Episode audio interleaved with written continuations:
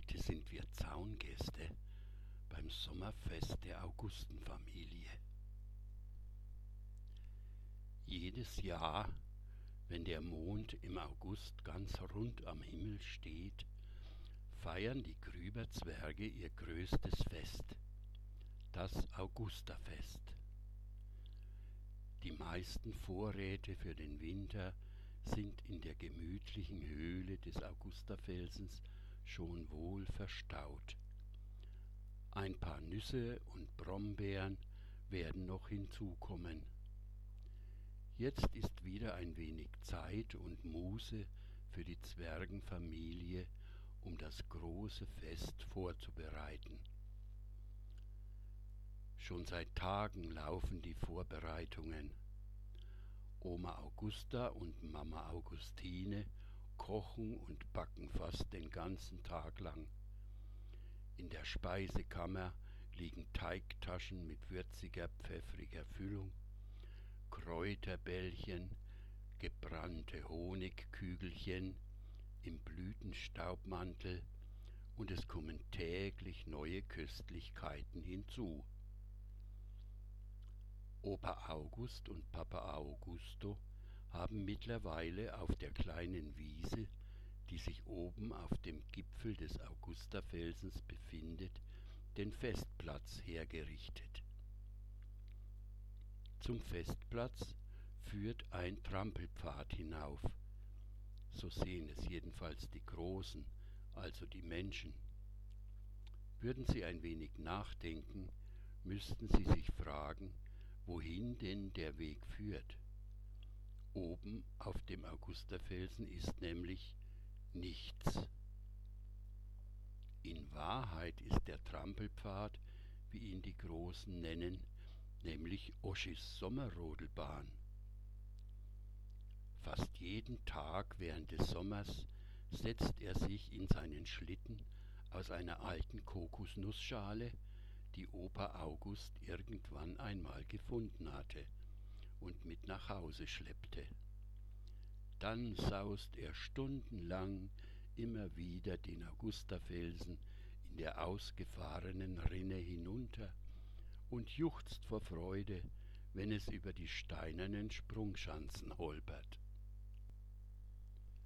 Auf der Kuppe des Felsens hatten die Zwergenmänner die Gräser gerodet aus glatten Steinen bauten sie einen blank polierten Tisch, um den sie als Sitzbänke kleine Holzstämmchen legten. Ein echtes Kunstwerk gelang ihnen aber beim Bau einer Schaukel, die sie aus Spinnweben flochten und an zwei Zweigen aufhängten. Oschi hatte sie unter großer Begeisterung der ganzen Familie als erster ausprobieren dürfen. Dann setzten sich aber auch die alten Zwerge hinein, schubsten sich gegenseitig an, bis die Schaukel umzuschlagen drohte.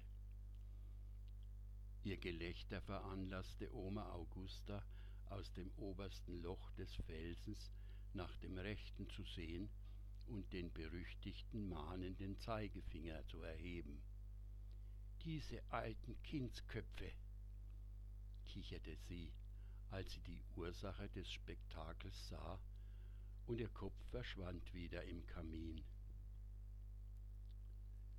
Für Oschi war das Augusterfelsenfest jedes Jahr etwas ganz Besonderes. Nicht nur, dass da groß gefeiert wurde.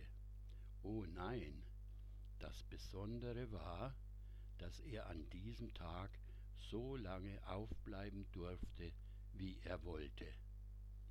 Das war Zwergengesetz. Als der Vollmond am Horizont auftauchte und die kleine Wiese auf dem Gipfel des Augusterfelsens in blasses Licht tauchte, begann das Fest.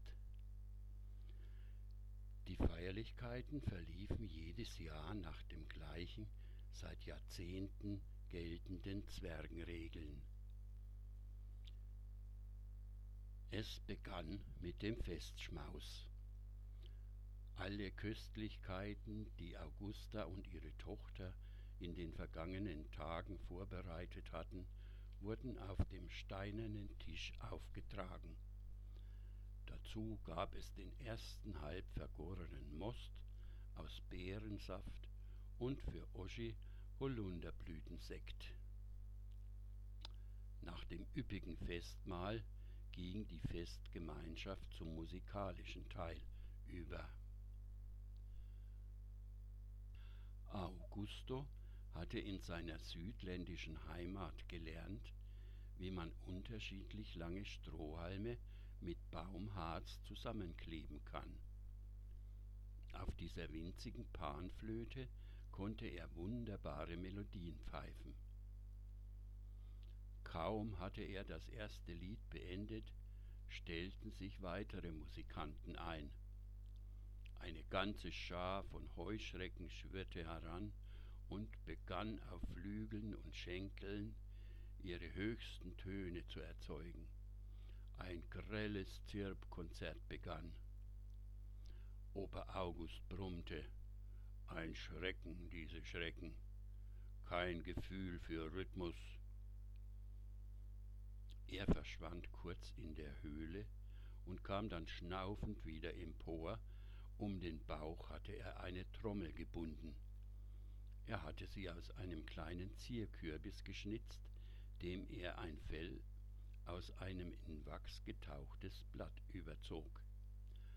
Bum, bum, bum, bum, bum, bum, bum, bum. August, Augusto und die Heuschrecken fanden nach und nach einen gemeinsamen Rhythmus. Nach einem weiteren kräftigen Happen vom Augustersteinbuffet begann nun der traditionelle Augustentanz. Die Zwergenfamilie stellte sich im Kreis auf, jeder verbeugte sich artig, dann fasste man sich an den Schultern. Die Zwerge stampften mit den Füßen, schwangen die Beine in die Luft und drehten sich dabei immer schneller, bis Opa August so außer Puste geriet, dass er sich ächzend auf die Hängematte niederließ. Oma Auguste setzte sich dazu, und Oschi sah, wie sie zärtlich ihren Kopf an den immer noch schnaufenden August schmiegte. Es wird Zeit, sagte Augusta sanft zu ihrem Gatten, der gerade erste Schnarchzeichen von sich gab. August schreckte auf, brummelte zuerst etwas vor sich hin, was Oschi nicht verstand, und brüllte dann Jetzt kommt das Brillantfeuerwerk. Plötzlich war er wieder hellwach. Er flitzte um den kleinen Festplatz, und Oschi sah, wie er aus einem kleinen Beutel überall auf die umstehenden Gräser etwas ausschüttete. Setzt euch hin und seid still, flüsterte Opa. Aber nichts geschah. Oschi wurde schon ungeduldig. Plötzlich, auf ein geheimes Kommando, schwirrten zehn, zwanzig und noch mehr Glühwürmchen heran.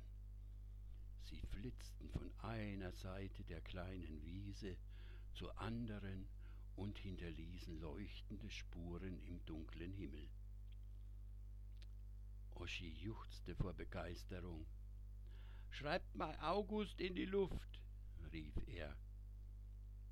Aber das war nun doch etwas zu viel verlangt. Schließlich hat noch niemand etwas von einem Glühwürmchen gehört, das schreiben kann. Als der Feuerzauber langsam nachließ, hörte Oschi seine Großmutter bewundernd fragen, Wie machst du das? Opa August grinste breit und brummelte dann etwas widerwillig zurück. Pheromone. Damit konnte Oschi aber nichts anfangen. Es war spät geworden. Zeit, um das Fest mit dem traditionellen Augusta-Felsen-Zwergenlied zu beenden. Glück auf, Glück auf, der August kommt, sang die Zwergenfamilie voller Inbrust und unter dem dumpfen Klang von Opa Augusts Trommel, die er mit größter zwergischer Inbrunst schlug. Die Spechte und Eichhörnchen in der Nähe erwachten verblüfft aus ihrem Schlaf. Augusto ließ es sich nicht nehmen, ein Lied für seine geliebte Augustine anzufügen, dessen Melodie er aus seiner Heimat in Erinnerung hatte. Und so sang er mit für Zwerge unüblicher wohlklingender Tenorstimme Kennst du die Perle vom Grüberland, die Augustine, die ich hier fand? Nach dieser künstlerischen Einlage, die Augustine einige Tränchen der Rührung aus den Augen drückte, machten sich die Zwerge satt und zufrieden auf den Weg in ihre Schlafhöhlen. Halt, bis auf Oschi. Denn wie gesagt, es ist ja altes Zwergengesetz, dass der jüngste Zwerg in dieser Nacht aufbleiben darf, solange er will. Und das tat er natürlich auch. Nachdem die alten Zwerge nach vielen Ermahnungen dass er nichts Dummes anstellen soll, endlich im Felseninneren verschwunden waren, legte sich Oschi aufatmend in die Hängematte. Wie still es auf einmal war. Der Vollmond war hinter den Baumwipfeln verschwunden. Oschi wollte es sich gerade in der Hängematte gemütlich machen, da sirrte eine Stechmücke um ihn herum. Er schlug nach ihr, sie war weg. Er legte sich wieder hin. Sie war wieder da, wieder und immer wieder. Oschi konnte sie einfach nicht erwischen. Ja, und wie es in dieser Nacht weiterging, das erzählt die nächste Geschichte.